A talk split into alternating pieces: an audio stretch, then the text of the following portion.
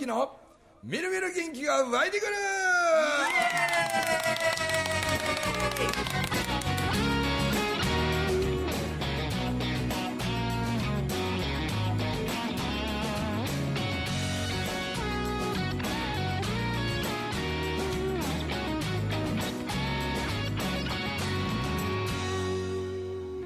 はいおはようございます。おはようございます。おはようございます。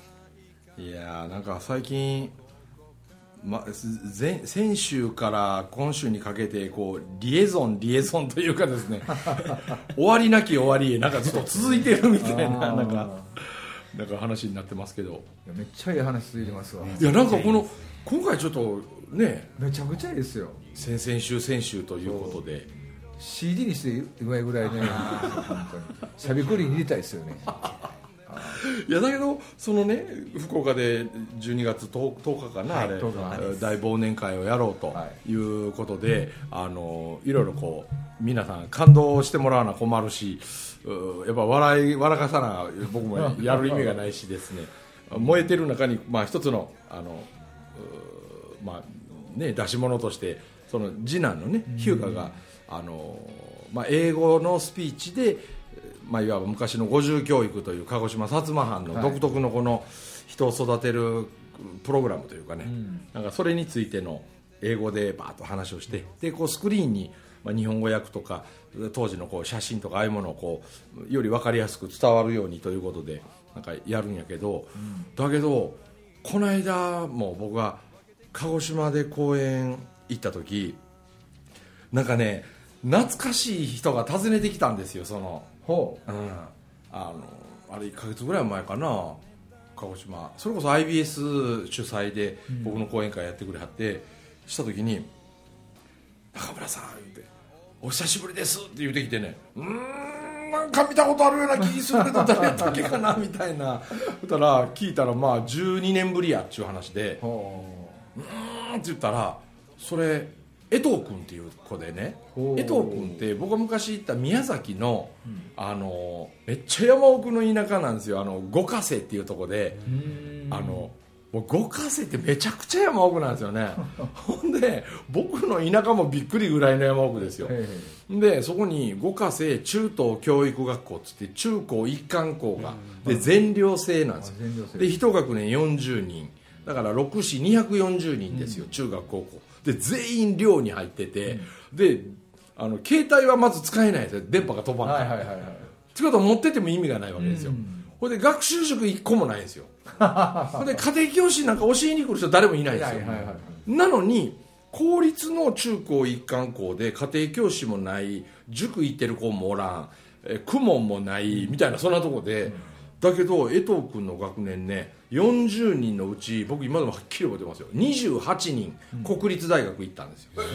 すごいな。あ40人中28人やで。すごいな。すごいでしょ、うん、でその江藤君は立命館行ったんですよ。でそれ江藤君は生徒会長やっとったんですよ、でねその江藤君がかあの生徒会長でほんで陸上部におったね田中田中君っておったんですよ、うん。でその田中君がその何ヶ月か前に、あのね宮崎で僕が講演したそこへ見て父親にね、半分「お前この話はお前聞いとけ」言うてで高校生のお前にのうちに聞いとかなって言うて連れられてきてる感もろでとったんですよ。もうめっちゃふてくされててね。なんかふてくされてる高校生一人おるなと思ってたんですよ。あ親父に無理やり連れてこられたんや思ってね。でもなんかあんなんおると僕また燃えるし。ほんでバー喋ってたら終わった後その田中がね僕の控え室に来て「中村さん感動しましたって言ってきたから「ほんまか?」って「いやそらお前嬉しいやんか」って言って話したら「いやうちの生徒会長の江藤にどうしてもこの話聞かしたいしうちの学校のみんなにこの話聞いてほしいわ」って。言うから「女お前校長先生口説くとかさいろいろそういうふうにあのして俺を学校に呼んでくれたっていうそういう学校いっぱいあんで」言うて。で俺を呼ぶために生徒会長になったっていうやつもおったりとかな言うて。その過去にいっぱいおんねん言うてえっ、とな公立高校公立中学公立高校やったら予算ないからちょっとしんどいかもわからんしでももしかしたら PTA の予算引っ張れたりとか別枠の人権問題どうたらこうたら用の予算とか いろんな予算みんな苦労して引っ張ってきたりして呼んでもろてんねん俺言うて。そしたらなんとか僕江藤と計画立てますって言って、なんで僕のこと覚えておいてくださいって言ってでこんなこんな学校なんですって言って分かった分かったって言うてたらその学校から来たんです依頼が。おそしたらね江藤君と田中と2人があの高校生やからあのおお金をね集めるのも。でもあまりの田舎なんで、秋の収穫時期に稲刈りとか大根抜かなあかんとか芋掘らなあかんとかもうみんな年寄りばっかりになってきてるから町内放送を借りて五ヶ瀬中等教育学校の高校3年生何々です。僕たちは決めました。言ってこの地域の皆さんの農作業の手伝いを僕らがしようって、でみんなおとしめしてるお家多いし例えば家の中のタンス動かして模様替えに若い子力貸してとかちょっと雨漏りしてきて屋根の上登って見てくれんかとか何でもいいですよ言って。僕らは土曜日日曜日やったら地域の皆さんのために動きたい、だけど僕らは学生なんでね、お手伝いしたからって言ってお礼にって言ってお金を受け取ることはちょっとはばからんので、あのはばかるんでその農作物を分けてほしいって、おでその農作物を僕たちは山を降りて延岡の町に行ってフリーマーケットをすると。でフリーマーケットをやることで現金化したやつを元にして僕たちは中村文明という人を学校に呼びたい。その人のお話をみんなで聞きたいって、うん。全校生徒一致団結で僕らはこれをやろうと決めたって。だからあの遠慮どころかどんどん僕らのことを使ってほしいって町内放送で言うて。すげえな。そしたら町の人が、ね、ただ手伝ってくれだけじゃなしに君たちがやりたいと思ってるその人を呼ぶということをやってみろよっていう人たちがすっごい応援してくれたらしくて。で結局僕五ヶ瀬ってまあ宮崎でも一番北の方なんで、宮崎空港からだとめっちゃ遠いんですよ、熊本空港の方が近いんですよ。でも熊本空港へ僕をピックアップにね迎えに来るったって高校生車乗れんし、ほんで一人の誰かの親父さんにすいません。これ高速代とガソリン代僕らなりに計算したお金が封筒に入ってるんで 一人の PTA の人が生徒に指示されて、熊本空港まで何のこっちゃわからん僕を迎えに来ていや私も何のことかさっぱりわからないんですと。あ。ただこの封筒に何千円かお金入っててでこれが交通費っていうかその高速のお金とガソリン代でこれで大体賄えると思うから中村文明さんって紙書いて空港で出迎えて乗せて学校連れて行ってくれって言われたって、でも生徒たちの目の色が違ってって「いや分かった協力するわ」っていうことで私はその役割を。でそのお父さん迎えに来て僕学校入ってで校長室案内されて。でも校長先生とか教頭先生いないんですよ。みんなその日中の学校行事全部終わって一旦そのご飯寮で食べるでしょ？240人。で夜の時間まで先生たちって関わらないわけですよね、まあ、中にはこう見張ってる人に先生とかおるけど。で先生に頼んで夜の体育館借りたんです。で校長室とかも。で子供たちが校長室のあの急須湯飲み出してきて、子供たちが僕にお茶入れてくれてこれお茶菓子まで用意して ほんでね先生誰もいないんですよ。ほんで全部僕らでやってるからって、うん。でまた洗って戻すんでしょうけど、で体育館行ってね7時ぐらいから話話を始めて。で8時半とかまでの話がもう質問が終わらへんねん。で言うてて俺延岡まで一応降りてかんとホテルがないからこの山奥に。でも頼むからもうぼちぼち帰らせてくれ。結局学校に夜中11時まで当選簿ですよ。へえ帰らせてくれへんのですみんな、うん。でその時の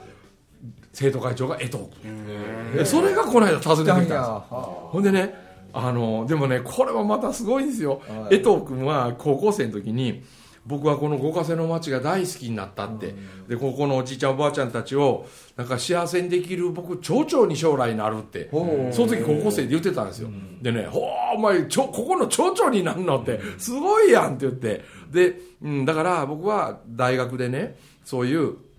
過疎化地域に何かこう希望をというかこう、ね、田舎町を復興させる、再興させるみたいなでそういうこう地域おこしみたいなことの勉強ができる大学をと思って探したらあの、まあ、立命館大学にちょっとそれに似たあのなんか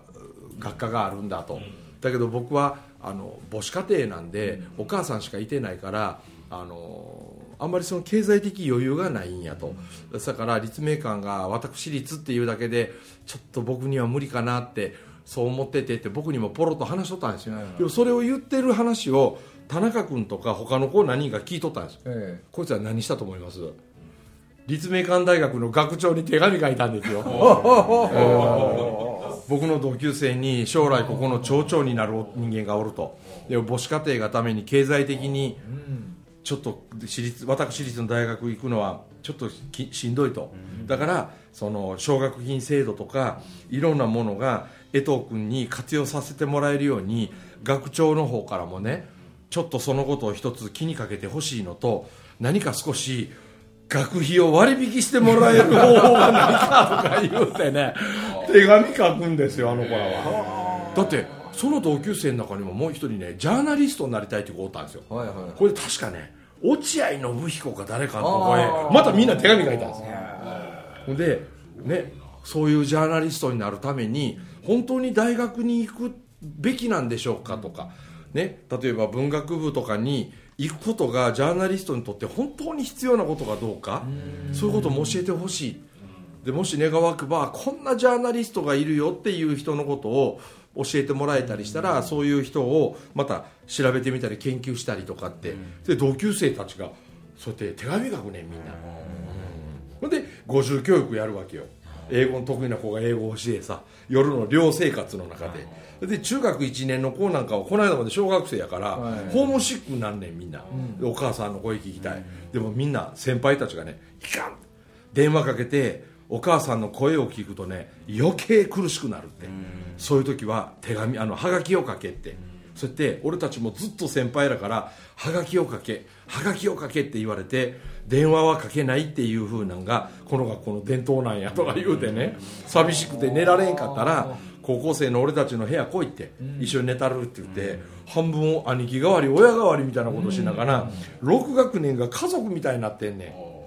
ほんでみんなみんな中スイッチ入って別に教えられんくっても自分たちでエンジン動かして勉強するから40人中28人国立入ってくんやから。すごいな。すごいでしょ。これぞ僕は学校のあるべき姿やと思うんですよ。先生らが PTA のことを気にしてね、ああじゃこうじゃあじゃこうじゃ親の顔色ばっか気にしたりやれ。いやなんか数字だ点数の学力の評価がどうたこうたそんなもんスイッチ入ったら勝手にやるわい向こうがみたいなね、そういう感覚はないんでしょうねあんまりね、でも江藤君は本番に立命館行ったんですよ、それはすごいわね。こうで立命館行ってる最中に僕ねナンバーウォークでナンバーウォークって大阪のあの地下街あるじゃないですか、あのナンバーウォーク歩いてたら前からあれ？見たことあるやつ歩いてきたと思ったら向こうもあれ？っていう顔してやっぱり誰やったかなと思ったらご家庭の江藤ですって言って、おー、江藤かとか言って、ナンバーウォークで、おー言って抱き合うて、んでした時、お前、ところで、どうしたん、立命館行ってんのかって言ったら今、立命館、在学中です。へーって言うて、お前、町長になる言うてたもんな、言うたら、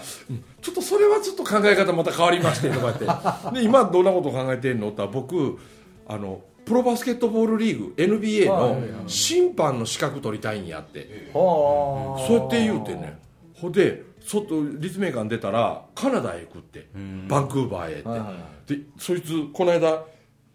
訪ねてきてね。鹿児島のその僕の講演会で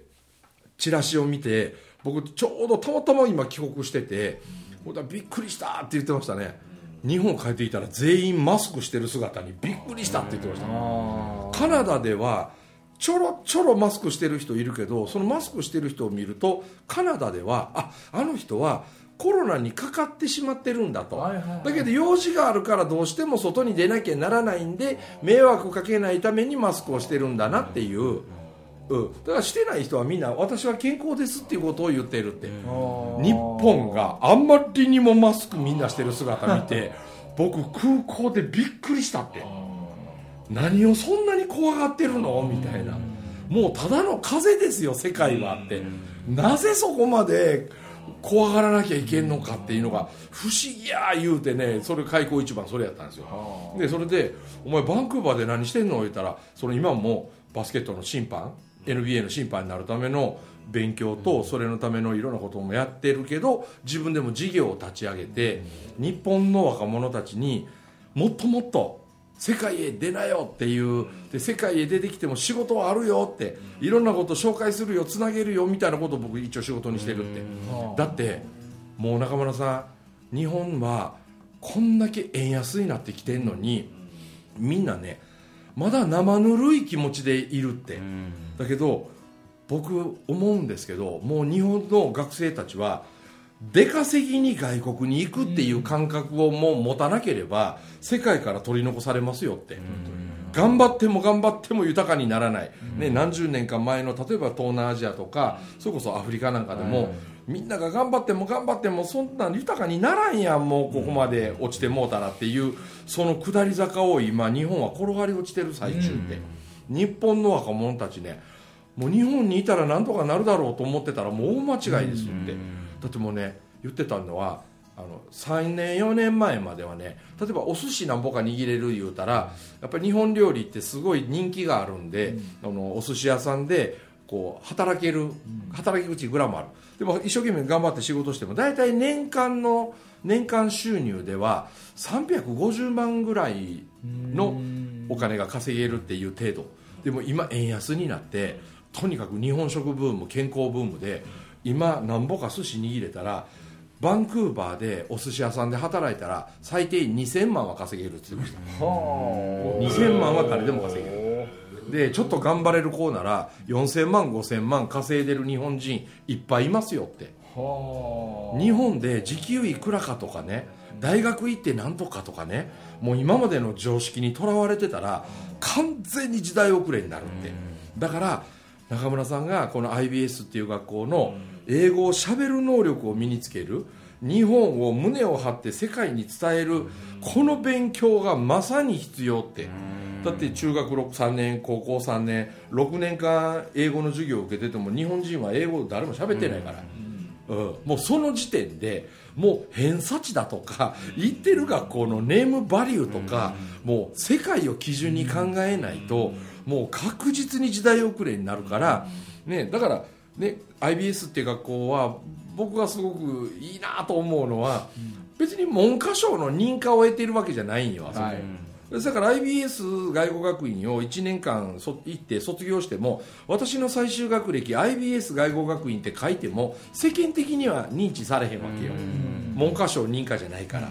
だけど文科省認可言うてたらあのがんじがらめ教育をやらなあかんことになっていくわけでそれに相反することをやるからすごい実力をつけさせてやれるわけやんか。だから南学院長は四十数年間文科省認可を取らないことに価値があるって言って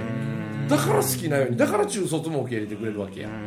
僕ねほんまに日本で人にものを教えることが上手な人たちはもう文科省認可という呪縛を頭から外して株式会社中村文明中学校でもいいよ、うん、株式会社ビリー高校でもいいね、うん、ただ卒業しても学歴にはならんよ、ね、でも学歴に履歴書に何を書きたいんかそんなことよりも溢れ出るその一人の人間からの魅力とか人間力とか、うん、そういうものをに目を向けている人はどうぞウェルカムっていう学校が日本にもう増えてこないと、確実に時代遅れに向かってますねって、実際にバンクーバーにおる子がそない言うんですよね、だから今もうアメリカにおる日本人もすっごい言い始めましたね、もう出稼ぎやって。出稼ぎに行く気持ちを持たなあかんそのためには喋れる英語を学ばないかんって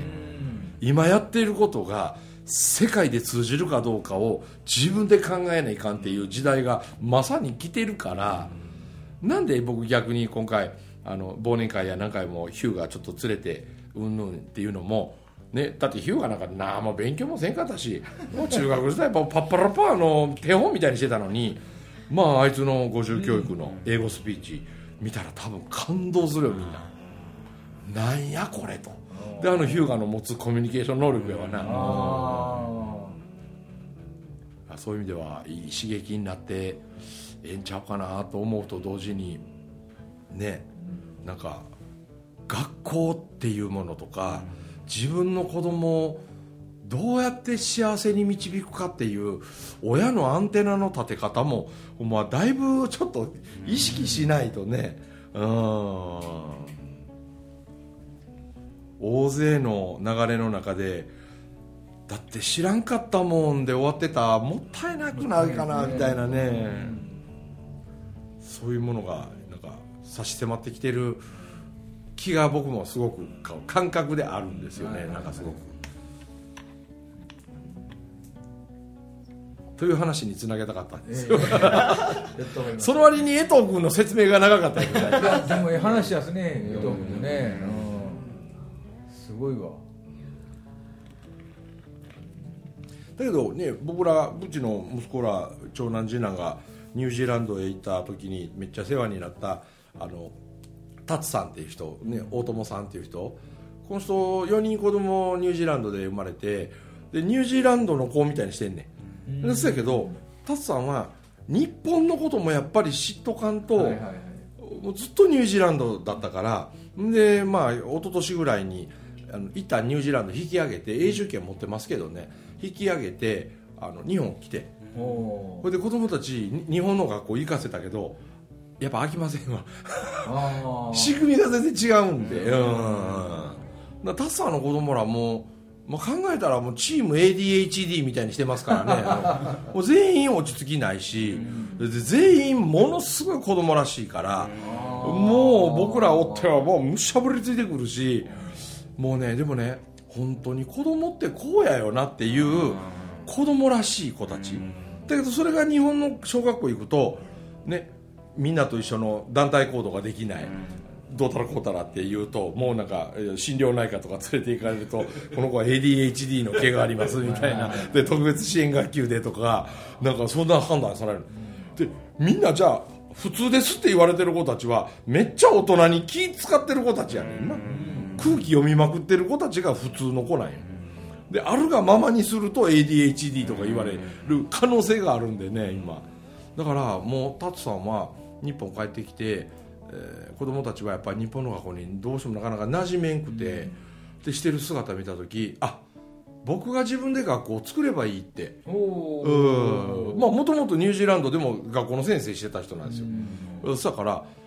ね、日本のでも学校の先生してたんです。でも日本の文科省のやり方がどうも気に入らん納得いかんことがあったからニュージーランド行って先生してたんですよね、うん。なんで帰ってきて IBS も行って、そうか。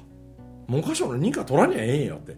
ほんでなんか大分県のなんか田舎の方の廃校になった学校確か2つぐらいタダでもらったって言ってましたね、もらったんや、もらえるんですもう使い道ないんで。で1個なんかあの車エビがめっちゃ取れる島やねん。へでもう千何百人とかしか島の人おれへん。でもう学校廃校になってもうみんななもうシュンってしてる。でもそこをまた学校を作ってくれて都会のねちょっと変わった子たちや不器用な子たちや。でそんな子たちがその島でさ魚釣ったりさエビ取ったりさそんなんしながらでもタスさんから学べば絶対活かせる英語。うん。本当にコミュニケーションを取っていく英語を教われると思うしだって IBS 去年卒業した子2人タスさんと一緒に私も学校作るの手伝う言うてタスさんとこ住み込みで2人行ってんねん。今から一から新しいもう IBS もびっくりぐらいの学校作りたい言うてね。いやそういうのがいっぱいできてきたらあ今不登校とかさ二十数万人って言われてるよね。その二十数万人がなんかいじめられてるわけじゃないんやって。嫌いな先生おるわけじゃないんやって、この仕組みがおかしいと気づき始めた感覚の鋭い子たちが学校に行ってないだけやから、で自分を押し殺して大人に都合のええ子供を演じてる子は学校行ってるけど、本当に自分の真ん中に答えを見つけ始めてる子たちはもう行かないということを選択し始めたから、だからその忘年会にはさっきの証言は来れないんですけど、ちょっと予定あって。けど12月の17日やったっけ？あのみ紬の三重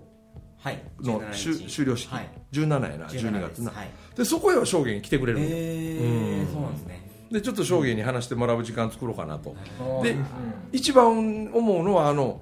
あの前にちょっとデッサンの絵でこの子アメリカの Google アカウント取ったりしたらちょっと面白いことになるかもしれんなってあの16歳をそこへ来さしてで絵の勉強なんかしたことないおまけにペンキで絵描いてる。今原画100万前後で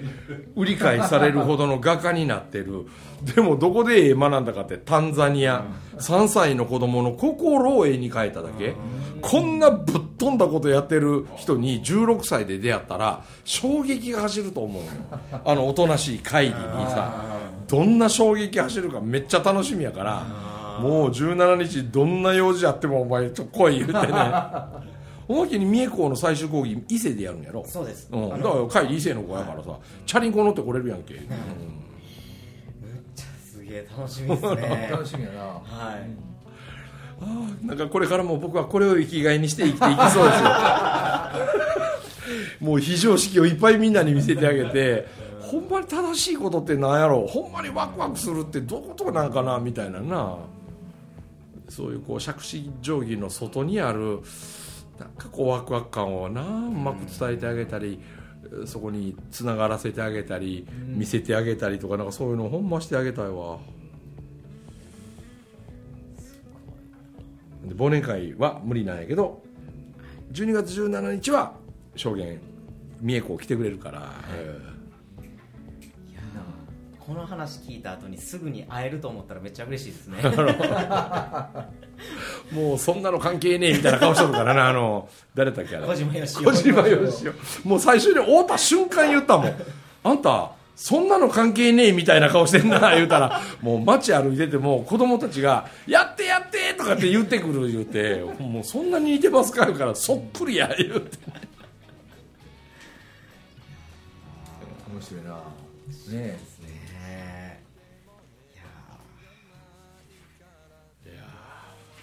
よう喋った。ちゃんとオチまで言いましたね、でも本当英語って何のためにやってんねんやろっつったら本当そうですよね。喋れて仲良くなれてうん。なんか希望がふわ広がっていく。勉強ってそういうことですよね、何点取って誰かに勝つことが目的なはずじゃなかったと思うんで。あちょっと次週の予告して終わりますか、はいあと2分ぐらいね、はい。この間あれなんですよ。な7日の日やからつい3日前、うん。矢野監督のお疲れ3回してたんですよ。はいはいはいはほんでめっちゃ楽しかったんですけど、でもまたふと昨日このテレビを見てからお疲れ3回やればよかったと思う。人間ってすごい能力を実は持ってんねんなっていうことに、あのまたテレビ見て気づい僕が気づいた話ね、で今度ちょっと矢野監督ちょっとお好み焼き食いに行こういう話もちょっと約束してこれでもいいっすか？お好み焼き食いに行こういう話ちょっと約束したんで、その時それちょっとお伝えしたいな思って。まあ今度ね岡田さんが継ぎましたけどね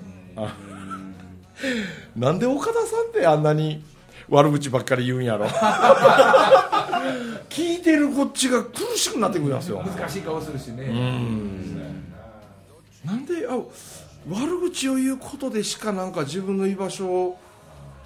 見つけれないんやかな。こんないい部分もあって、それを継承しつつもねさらに僕が何かえ選手のみんなにとかってちょっと言い回しを変えたらいいだけでそれで平和的に収まっていくものを頭から全否定ですよね。いやそれは個性はあってしかりですけどそこまで否定するとなんかみんなちょっと生理的に受け付けんってならんかなこれみたいにね。そんなことを思う今日この頃でございました、えーまた次週ね面白い話したいと思います、ではお届けしました中村文明と玉木とビリーでございました。どうもありがとうございました。ありがとうございました僕ら僕らの瞳に映る君。みんなの瞳に映そう。ゼロから始まる